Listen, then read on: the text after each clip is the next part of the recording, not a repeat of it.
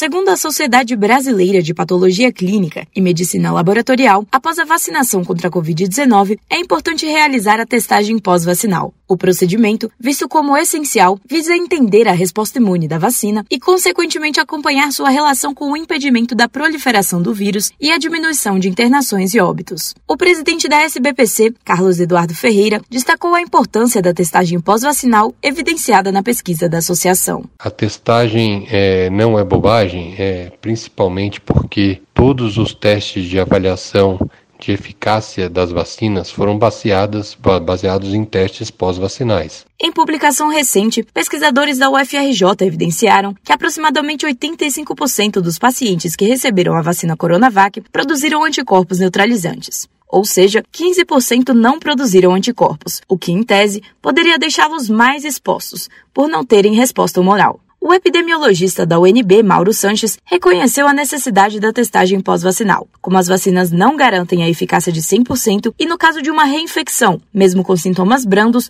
o vacinado pode continuar transmitindo. Não é para fazer testagem de rotina em todo mundo, independente de qualquer situação, nas pessoas vacinadas.